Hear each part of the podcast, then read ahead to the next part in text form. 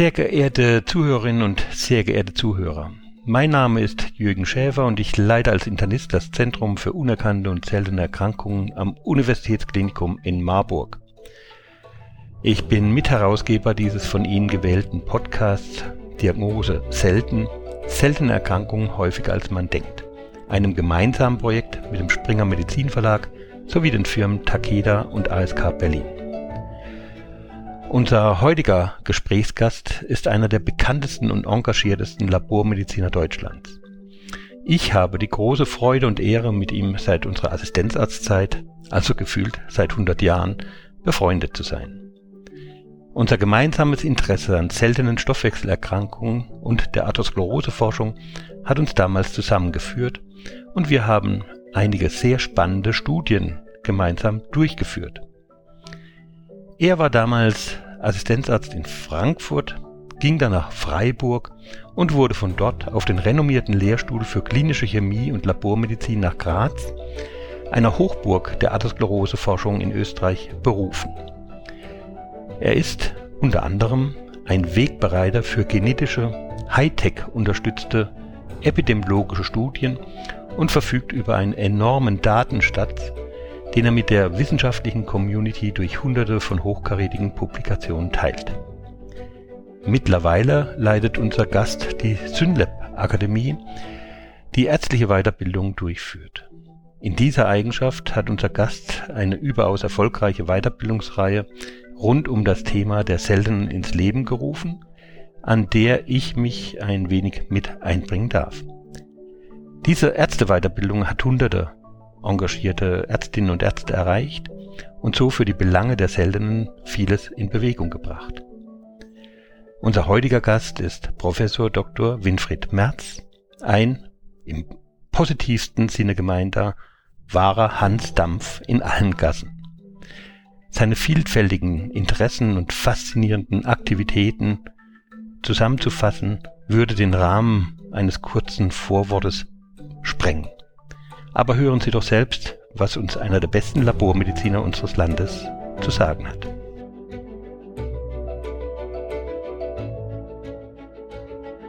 Ein herzliches Willkommen, liebe Hörerinnen und Hörer, auch von meiner Seite. Mein Name ist Wiebke Kartmann, ich bin Medizinjournalistin und Moderatorin dieser Podcast-Serie und begrüße nun Herrn Professor Winfried Merz zum Gespräch der sich, wie Sie gerade gehört haben, aus mehreren Perspektiven mit dem Thema seltene Erkrankungen befasst.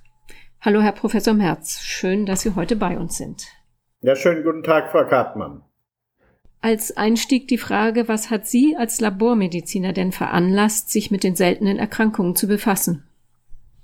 Ja, mein persönlicher Zugang äh, zu seltenen Erkrankungen war eigentlich, dass ich mich initial für sehr häufige ähm, Erkrankungen interessiert habe, beispielsweise äh, Herzinfarkte, Stoffwechselstörungen wie Diabetes mellitus, äh, die für die Volksgesundheit äh, von entscheidender Bedeutung sind. Und ähm, in den letzten 20, 30 Jahren ist klar geworden, dass diese Erkrankungen nicht nur durch nachteilige Lebensumstände, Lebensgewohnheiten entstehen, sondern auch genetische Ursachen haben. Und ähm, eine der genetischen Ursachen von Herzinfarkten ist beispielsweise die familiäre Hypercholesterinämie, äh, die zu hohem Cholesterin führt und dann auch schon sehr frühzeitig zu Herzinfarkten führen kann.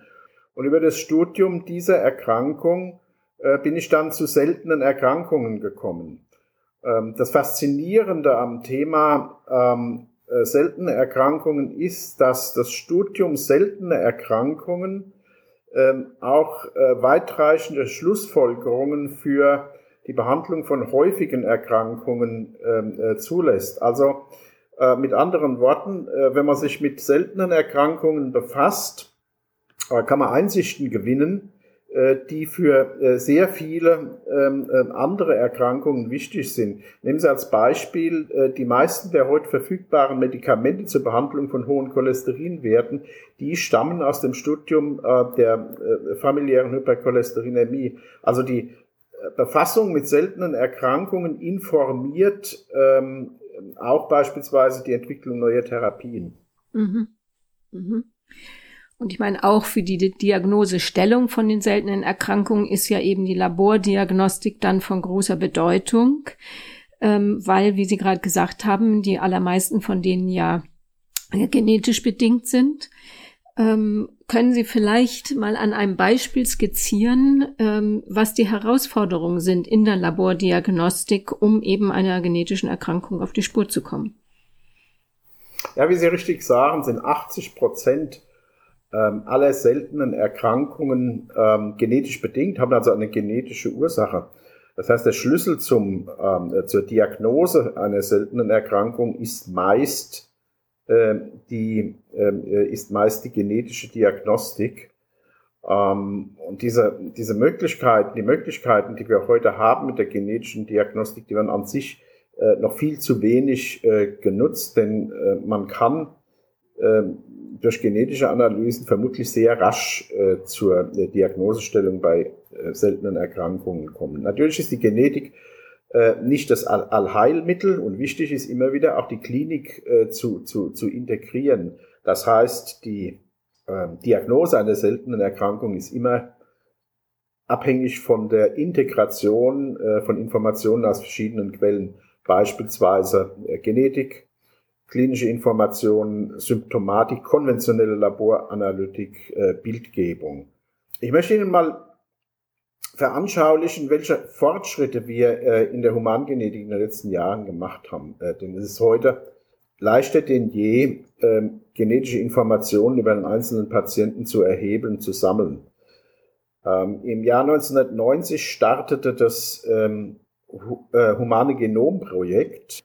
Dessen Ziel es war, bei einem Menschen die gesamte Basensequenz, also genetische Informationen, zu entschlüsseln. Dieses Projekt ähm, involvierte damals 1000 äh, Wissenschaftler in 40 Ländern und war gerade mal im Jahr 2003, 2004 vorläufig abgeschlossen. Ähm, es ergab drei Milliarden Basenpaare also einer einzelnen Person und dauerte länger äh, als zehn Jahre. Und heute äh, haben wir äh, die Möglichkeit, ähm, das Genom eines Menschen innerhalb weniger Tage zu entschlüsseln. Also wir haben erhebliche Fortschritte gemacht auf diesem Gebiet und diese Fortschritte sind so in der ärztlichen Praxis auch noch gar nicht angekommen. Mhm. Heißt das also, dass äh, dies quasi eine Aufforderung ist, dass Ärzte früher im Verlauf von Erkrankungen, die nicht so einfach zu diagnostizieren sind, also wo es immer wieder sich zeigt, dass das noch nicht die richtige Diagnose ist, dass sie eben quasi einfach mal eine Genomdiagnostik machen sollten, weil das heute auch machbar ist, ähm, um vielleicht äh, dem Problem auf die Spur zu kommen? Ich möchte also jetzt nicht hier äh, eine, ähm, sagen wir, genetischen Schrottschutzdiagnostik äh, das Wort äh, reden, sondern es geht äh, in der Bewertung des Einzelfalls immer darum, dass eine gewisse Vortestwahrscheinlichkeit bestimmt wird, also dass man schon ungefähr die Richtung, in die ähm, eine Diagnostik gehen soll, anhand der klinischen und der konventionellen Laborbefunde äh, festlegt. Mhm. Können Sie vielleicht an dem Beispiel einer der seltenen Erkrankungen mal aufzeigen, wie dann die Labordiagnostik erfolgt? Ja, nehmen wir zum Beispiel die familiäre Hypercholesterinämie, eine Erkrankung, mit der ich mich äh, schon seit vielen Jahren äh, beschäftige. Ähm, Leitsymptom ähm, ist meistens das sehr hohe ähm, Cholesterin im Blut. Und äh, man nimmt dann verschiedene klinische Kriterien, wie beispielsweise familiärer Hintergrund, ähm, frühzeitige Herzinfarkte in der Familie, ähm, vielleicht selbst äh, schon frühzeitige Gefäßprobleme ähm, als Kriterien her, um eine familiäre Hypercholesterinämie äh, wahrscheinlicher zu machen und entscheidet sich erst an, in der Gesamtschau aller Kriterien für die Durchführung einer genetischen Diagnostik. Das wäre eigentlich der richtige Weg. Nicht jedes hohe Cholesterin ist genetisch bedingt, man sollte sich also, bevor man eine genetische Diagnostik äh, ansetzt oder anfordert, ein Bild darüber verschaffen, wie hoch die Wahrscheinlichkeit ist, dass man hier einen positiven Befund äh, erhebt. Also es geht nicht äh, darum, ähm, jetzt einfach ähm, aus der Hüfte zu schießen, sondern ärztliche Vernunft und Intuition walten zu lassen, ähm, um eine sinnvolle genetische Diagnostik äh, anzufordern. Mhm. Und Sie haben ja gerade schon gesagt, heute sind die Möglichkeiten, in welchem Tempo man so große Datensätze, auch äh, genetische Datensätze erheben kann, viel schneller geworden. Früher war es ja eher so, man hat, äh, kannte eine Mutation in einem Gen und hat gezielt danach dann gesucht. Und heute, wie Sie gesagt haben, könnte man in ganz wenigen Tagen das gesamte Genom einer Person äh, diagnostizieren. Auch da, wie sollte vorgegangen werden? Also erst beauftragt werden, gezielt zu suchen oder eine Stufendiagnostik oder gleich ein ganzes Panel? Wir stehen in der Tat vor der Herausforderung, heute die äh, gesamte Information, die wir im genetischen Labor äh, produzieren, vernünftig zu interpretieren. Äh, wir, wir je mehr man sequenziert, umso mehr äh, genetische Varianten wird man äh, finden und umso schwieriger ist es, diese Varianten zu bewerten. Das heißt, bei jeder Variante, die wir mehr erfassen und mehr sequenzieren, müssen wir uns immer die Frage stellen, ist diese Variante denn pathophysiologisch auch relevant für die Klinik des Patienten oder ist einfach nur eine zufällige, funktionell völlig irrelevante Variante? Ähm, das ist das eine Problem. Das heißt, äh, man sollte schon die Menge an genetischer Information, die man auswertet, ähm, äh, begrenzen im Hinblick auf die Verdachtsdiagnose. Auf der anderen Seite äh, denke ich, äh, ist es ähm, äh, überholt, einzelne Gene im Sinn einer Stufendiagnostik zu, ähm, ähm äh, zu sequenzieren. Also zunächst mal das wahrscheinlichste Gen. Wenn das äh, keinen positiven Befund ähm, äh, zeitigt, dann das nächste Gen und das nächste Gen.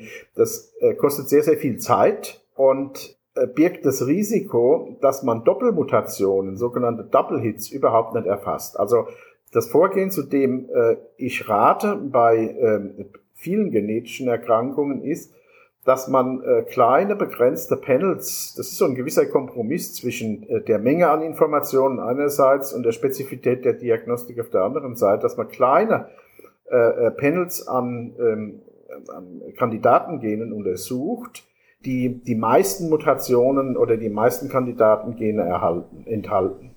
Mhm meine, das erfordert ja bei dem, der es beauftragt, schon eine ganze relativ präzise Einschätzung. Sollte also nur der Humangenetiker das beauftragen oder auch der Hausarzt? Ja, der Humangenetiker macht es äh, dem Hausarzt eigentlich schon leicht, indem er äh, seine Panels, also die äh, Zusammenstellung der Gene, die für eine bestimmte Erkrankung in Frage kommen, äh, vorformuliert. Das heißt, es ist eigentlich leichter als früher für einen Hausarzt heute, eine genetische Untersuchung zu äh, beauftragen, weil er nur noch die Verdachtsdiagnose auswählen muss und sich nicht, nicht mehr mit einzelnen Genen beschäftigen muss, die für diese Verdachtsdiagnose in Frage kommen. Äh, wir haben natürlich auch ein strukturelles Problem bei uns im Gesundheitswesen. Äh, bedenken Sie, wir haben rund vier äh, Millionen Patienten in Deutschland mit seltenen ungeklärten Erkrankungen. Und äh, wir haben auf der anderen Seite rund 400 berufstätige Fachärzte für Humangenetik. Jetzt stellen Sie sich bitte mal dieses Missverhältnis vor. Für einen Arzt für Humangenetik würden dann rund 10.000 Patienten mit seltenen unerkannten Erkrankungen entfallen. Das ist überhaupt nicht zu bewältigen. Das heißt, wir brauchen den Einschluss anderer äh, Facharztdisziplinen und natürlich auch der Hausärzte, um den seltenen Erkrankungen auf die äh, Spur zu kommen. Auch die rund 30 Zentren äh, für seltene Erkrankungen an den deutschen Universitätsklinika, die wir jetzt mühsam in den letzten Jahren äh, aus dem Boden gestampft haben, werden dieses Problem natürlich nicht lösen.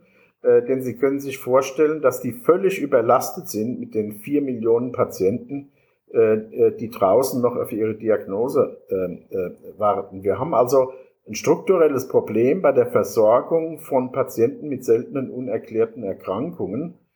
Ähm, was mit den vorhandenen Ressourcen, sei es Facharzt für Humangenetik, sei es äh, Zentren, äh, Zentren für seltene Erkrankungen, äh, überhaupt nicht lösbar ist. Das heißt, auf absehbare Zeit werden noch viele, viele Patienten mit seltenen, unerkannten Erkrankungen ohne die richtige Diagnose bleiben, wenn wir nicht Grundsätzliches an der Organisation und an den Patientenpfaden in unserem Gesundheitswesen ändern. Mhm. Was wäre da Ihre Forderung ans Gesundheitssystem äh, eben für effizientere Patientenpfade? Ja, ähm, ja, letztendlich werden wir äh, angesichts des Missverhältnisses zwischen Ressourcen einerseits Äh, und ähm, der Anzahl der Patienten mit seltenen Erkrankungen andererseits, um äh, die äh, integrierte Implementierung von ähm, automatisierten äh, Diagnosesystemen, Befundsystemen, äh, alles, was in einem Schlagwort künstliche Intelligenz äh, äh, zu subsumieren, ist nicht umhinkommen. Wir haben zu wenig Manpower und zu we wenig Brainpower, um dem Problem der seltenen Erkrankungen auch nur annähernd in den nächsten Jahren ohne ähm, EDV und IT-Unterstützung zu Leibe zu rücken. Mhm. Jetzt haben Sie schon gesagt, die strukturellen Probleme sind das eine. Und vorher hatten Sie schon angesprochen, die, die Bewertung der genetischen Befunde oder überhaupt der Laborbefunde ähm, ist ja auch ganz wichtig, sie nicht nur zu erheben, sondern auch bewerten zu können. Ähm, wie, wie kann das gelingen, wenn ja wahrscheinlich jetzt bei dieser immer differenzierteren Diagnostik auch häufig das nur an Lab Großlabore gehen kann, weil die kleineren gar nicht äh, dazu in der Lage sind? Wie stellen Sie sich die Kommunikationswege davor? Ich glaube, man muss zum einen ähm, den Organisationsgrad und den Expertisegrad der humangenetischen Labore in Deutschland mal anschauen. Und da würde ich sagen, ähm, ähm, sind wir relativ weit. Äh, wir haben internationale Mutationsdatenbanken, wir haben ähm, bioinformatische Werkzeuge, um die Relevanz einer bestimmten Mutation auch in Silico, das heißt äh, rein Biostatistik äh, ohne äh, weitergehende Inf ähm, Experimente abzuschätzen. Also da sind wir relativ weit, was die Befundung von äh, genetischen Informationen anbelangt. Äh, und ich glaube, dass äh, insbesondere dann, wenn man sich äh, anschaut, äh, nochmal die Klinik zusammen mit dem einsendenden Kliniker, dass man dann schon zu relativ validen Befunden kommen kann. Da bin ich eigentlich sehr optimistisch. Das andere Thema ist natürlich Ver Vernetzung von äh, Laboren untereinander. Also jetzt gehen wir mal außerhalb, äh, gehen wir mal außerhalb der Humangenetik, äh, konventionelles biochemisch, klinisch, klinisch-chemisches Labor. Auch hier würde ich sagen, haben wir schon ähm, äh, in Deutschland sehr tragfähige und sehr belastbare Strukturen. Wir haben Laborverbünde, 50, 60 Prozent äh, der medizinischen Laboren sind inzwischen in äh, großen äh, Verbünden organisiert. Innerhalb dieser Verbünde werden Proben ausgetauscht. Häufige Analysen werden vor Ort durchgeführt. Weniger häufige Analysen, die selten angefordert werden, werden äh, zentralisiert durchgeführt, die Logistik funktioniert, der Austausch der Ergebnisse zwischen diesen Laboren funktioniert. Wir haben also in Deutschland sowohl eine sehr leistungsfähige Humangenetik, wir haben eine sehr leistungsfähige Labormedizin im Übrigen auch äh, zu Kostensätzen, äh, wie sie in vielen anderen Ländern ähm, äh, nicht unterboten werden. Wir haben deutsche Labormedizin ist äh, im, Durchschnitt, im europäischen Vergleich die günstigste, die sie bekommen können und das bei extrem hoher Qualität. Das Problem, was ich heute noch sehe, ist, dass wir Labor und Klinik nicht ausreichend äh, vernetzen. Da spielt der Datenschutz eine Rolle, da, äh, da spielt das Fehlen der elektronischen Patientenakte äh, eine Rolle. Ich würde sagen, mit äh, vielen Datensch viele Datenschutzregelungen, die wir haben, äh, behindern im Grund den Austausch von medizinischen Informationen zwischen den Stakeholdern im Gesundheitswesen. Deshalb hinken wir auch in der äh, Epidemiologie von häufigen, Erkra häufigen Erkrankungen in Deutschland, den anderen europäischen Nationen extrem hinterher. Das heißt, wir haben leistungsfähige Segmente in sich geschlossen, die aber beispielsweise äh, nicht mit anderen Segmenten im Gesundheitswesen in ausreichender Weise kommunizieren. Da ist aus meiner Sicht der Verbesserungsbedarf. Die deutsche Labormedizin ist extrem gut organisiert, sie ist extrem hoch ähm, äh, automatisiert und sie ist extrem kostengünstig. Mhm zu diesem Thema, dass eben keine so ausreichende Vernetzung zwischen Klinik und eben der Labordiagnostik besteht, vielleicht auch noch die Frage, ähm, die genetische Diagnostik ist ja immer auch ein Spiegel des aktuellen äh, Wissensstandes zu den Ursachen einer Erkrankung. Also wenn ein Patient zum Zeitpunkt X kommt, äh, und dann die eine Ausschlussdiagnose gestellt wird, später aber weitere äh, Ursachen der Erkrankung äh, entdeckt werden oder auch die Labortechnik besser wird, dass man noch feiner nachschauen kann ähm, müsste man dann nicht eigentlich ähm, diese Patienten quasi wie in der Autoindustrie zurückrufen und sagen, äh, wir, wir möchten das nochmal diagnostizieren oder müsste zumindest in der Patientenakte drinstehen, Ausschluss dieser Diagnostik zum derzeitigen Zeitpunkt? Jeder labordiagnostische oder humangenetische Befund beruht auf dem aktuellen Wissensstand und der kann natürlich äh, die Entwicklung der Zukunft nicht antizipieren. Also stellen da eine hochinteressante Frage, nämlich was machen wir mit der genetischen Information, die wir äh, generieren und zur, zur Zeit äh, generieren wir auch bereits mehr Informationen, als wir denn tatsächlich für die Diagnose brauchen.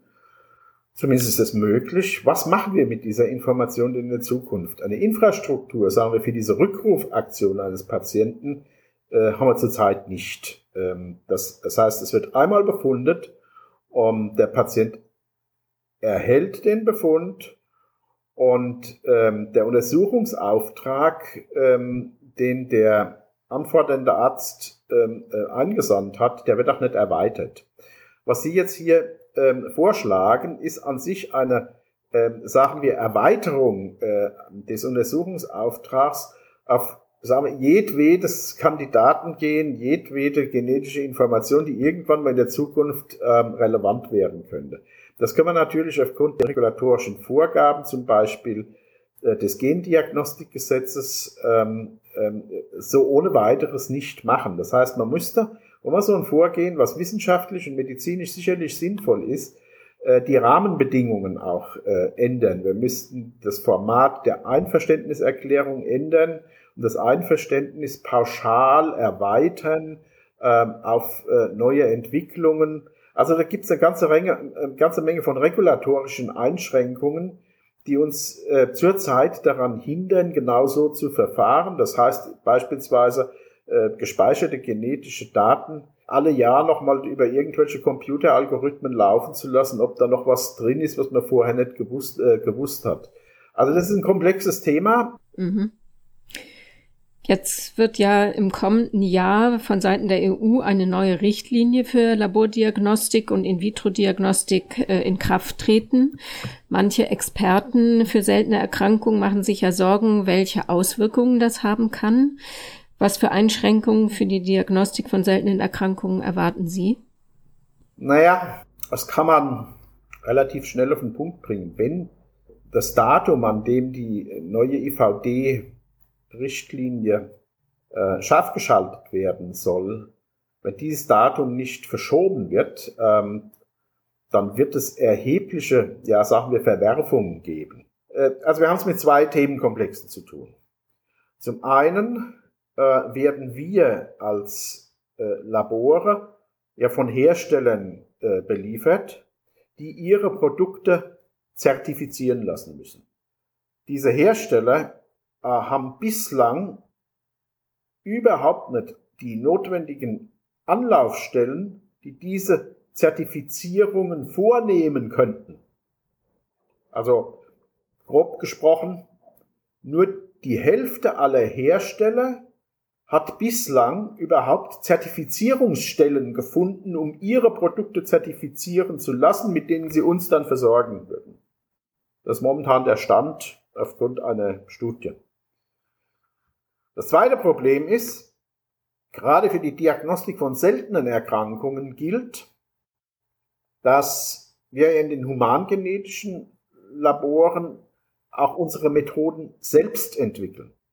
Also Methoden benutzen, die wir selbst etabliert haben, bei denen wir keine fertigen Testbestecke, Reagenzienkits benutzen. Diese Methoden fallen nach der neuen IVD-Richtlinie ebenfalls unter die Zertifizierungspflicht. Und es ist zurzeit völlig unklar, in welcher Form diese Zertifizierungen erfolgen sollen.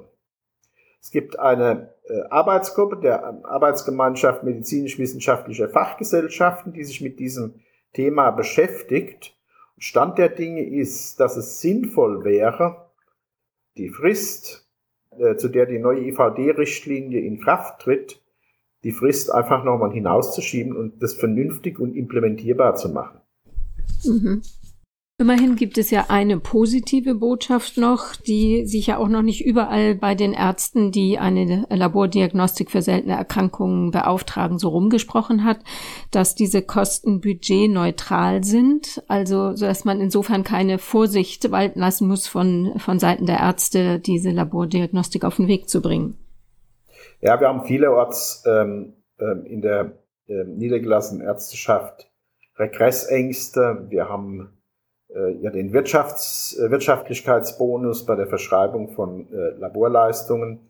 Ähm, die humangenetischen Untersuchungen sind außerbudgetär, das heißt, das heißt, sie belasten den Wirtschaftlichkeitsbonus einer Arztpraxis äh, nicht. Das soll aber allerdings nicht heißen, dass wir jetzt äh, überbordend ähm, äh, humangenetische Untersuchungen anfordern äh, sollten, oder äh, eine äh, grundsätzliche und sorgfältige Indikationsstellung. Also es geht darum, Leistungen anzufordern, dann, wenn sie klinisch sinnvoll sind und hier nicht eine Leistungsausweitung ähm, und eine übermäßige Beanspruchung von Ressourcen äh, stattfinden zu lassen. Mhm. Ähm, sie hatten zu Anfang ja zum Thema familiäre Hyper Cholesterinämie berichtet, dass man eben von dem, was bei den Seltenen erforscht wird, auch gute Rückschlüsse auf äh, häufigere Krankheiten äh, bekommen kann und damit auf therapeutische Interventionen. Ähm, wäre aus Ihrer Sicht es denn sinnvoll, ein nationales Register für seltene Erkrankungen zu erstellen, damit eben ein besserer Transfer dieser Erkenntnisse eben auch ähm, in weitere Bereiche der Medizin möglich wird? Ja, das ist natürlich ein gigantisches Unterfangen. Ähm, ähm, bedenken Sie, wir haben drei, vier, 5.000 seltene Erkrankungen. Wir können natürlich nicht für jedes dieser Erkrankungen ähm, ein Register erstellen. Es wird auch schwer sein, all diese verschiedenen Erkrankungen unter einen gemeinsamen Hut eines, eines nationalen Registers zu subsumieren.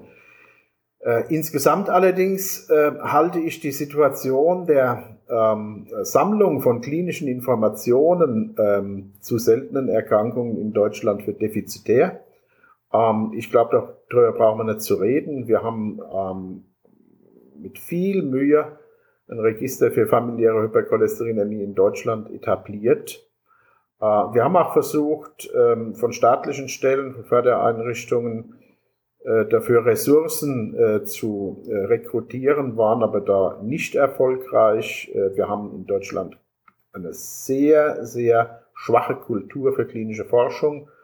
Äh, wir haben äh, einzelne Register zu seltenen Erkrankungen, die meistens auf der Initiative von engagierten Ärzten äh, beruhen, die sich irgendwie mühsam am eigenen Schopf aus dem Sumpf ziehen. Das ist natürlich kein Zustand, der eine, belastbare Infrastruktur äh, für die Erforschung von seltenen Erkrankungen äh, ermöglicht. Also ich darf hier einfach sagen, wir brauchen Register, wir brauchen Kooperation zwischen den Zentren, wir brauchen intersektorale Kooperationen zwischen Klinik und Praxis und wir brauchen internationalen Datenaustausch. Das sind Mammutaufgaben, die da vor uns liegen. Und bedauerlicherweise muss ich sagen, äh, hindert äh, uns in Deutschland äh, Datenschutz, Fehlen einer elektronischen Patientenakte, mangelnde äh, transsektorale Durchlässigkeit im äh, Gesundheitswesen, äh, hier entsprechende Strukturen aufzubauen. Mhm. Sie hatten ja gerade gesagt, eben gerade in Deutschland tun wir uns schwer damit, ähm, solche Daten zu erfassen. Jetzt gibt's ja aktuell die Initiative des Bundes zu genom.de, äh, was sich ja auch einen Fokus hat auf die seltenen Erkrankungen. Setzen Sie daran jetzt äh, irgendwelche Hoffnungen? Ich finde, es ist zumindest mal gut, dass äh, man dass sich des Themas jetzt angenommen hat, dass das Thema auf dem Schirm ist. Der Schlüssel zum Erfolg dieser Initiative, die ich sehr begrüße, wird sein, dass wir es schaffen, genetische Informationen in den klinischen Kontext zu stellen. Das heißt, die klinische Information über den Patienten mit der genetischen Information zusammenzufügen. Äh, Eine Gensequenz alleine äh, ist relativ wertlos, wenn ich wenig weiß über den Patienten, über den Schweregrad seiner Erkrankung, über seine biochemischen Veränderungen, über seine Lebensqualität. Erst dann, wenn wir alle diese Themenkomplexe in gemeinsamen Datenbanken zusammenführen, da sage ich wieder, Hemmschuh Datenschutz. Erst dann, wenn es uns gelingt, diese Informationsquellen zusammenzuführen, wo wir sinnvolle medizinische Aussagen ähm, ähm, kreieren können. Mhm. Gut, dann machen wir jetzt einen Schwenk zu dem anderen Zugang, den Sie zu seltenen Erkrankungen haben. Sie haben ja die Fortbildungsakademie Synlabo äh, gegründet und mit sind da ganz maßgeblich ähm, eben dabei, Ärzte an das Thema seltene Erkrankungen heranzuführen und zwar ebenso übergreifend und nicht krankheitsspezifisch. Berichten Sie doch bitte mal, was da Ihre Motivation war und was auch der Erfolg ist dieses Fortbildungsangebotes für Ärzte.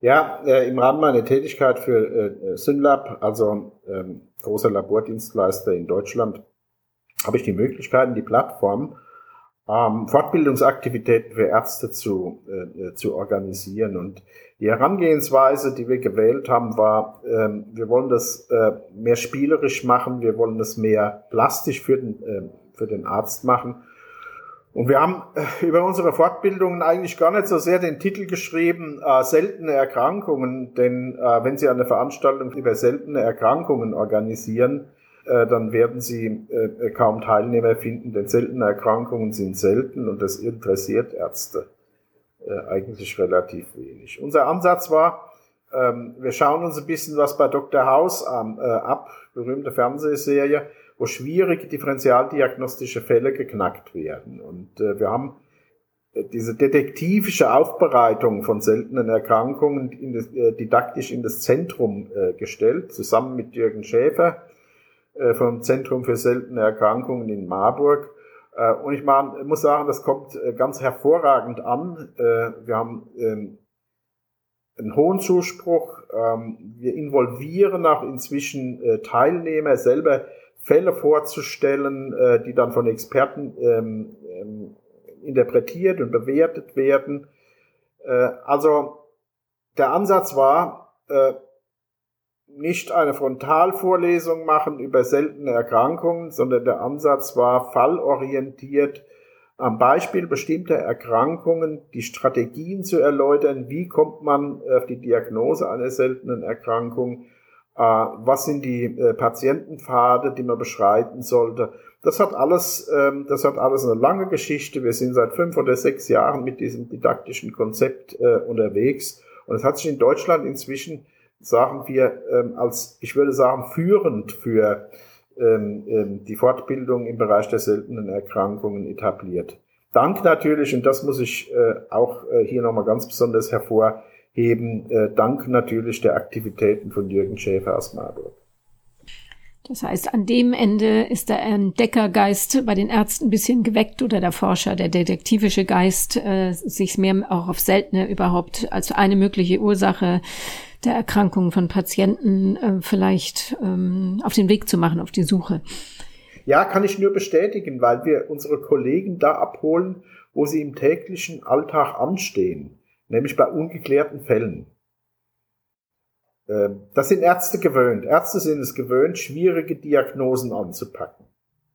Wenn man sie dort abholt und an Bord nimmt und sagt, denkt doch mal an diese Möglichkeit, an jene Möglichkeit, äh, hier sind die entsprechenden Untersuchungsmethoden, dann führt man das zusammen, was traditionell äh, ärztliche Tätigkeit ist, äh, nämlich Diagnose und Differentialdiagnose und was auf der anderen Seite die modernen Möglichkeiten in der genetischen Analytik, in der Laboranalytik, in der Stoffwechselanalytik äh, äh, bieten. Mhm.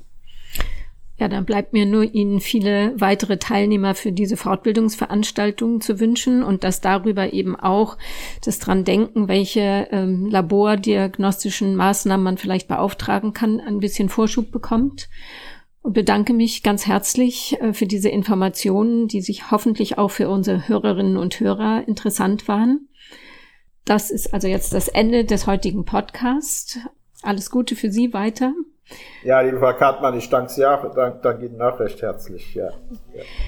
Und Ihnen, liebe Hörerinnen und Hörer, danken wir für Ihr Interesse wenn Sie uns Feedback geben wollen zu dieser Folge, dann tun Sie das bitte per Mail und zwar an die Adresse podcast.diagnose-selten.de. Und auch im nächsten Monat wird es eine weitere Folge dieser Serie geben. Lassen Sie sich überraschen und wir freuen uns, wenn Sie wieder dabei sind und zuhören. Alles Gute bis dahin. Auf Wiederhören.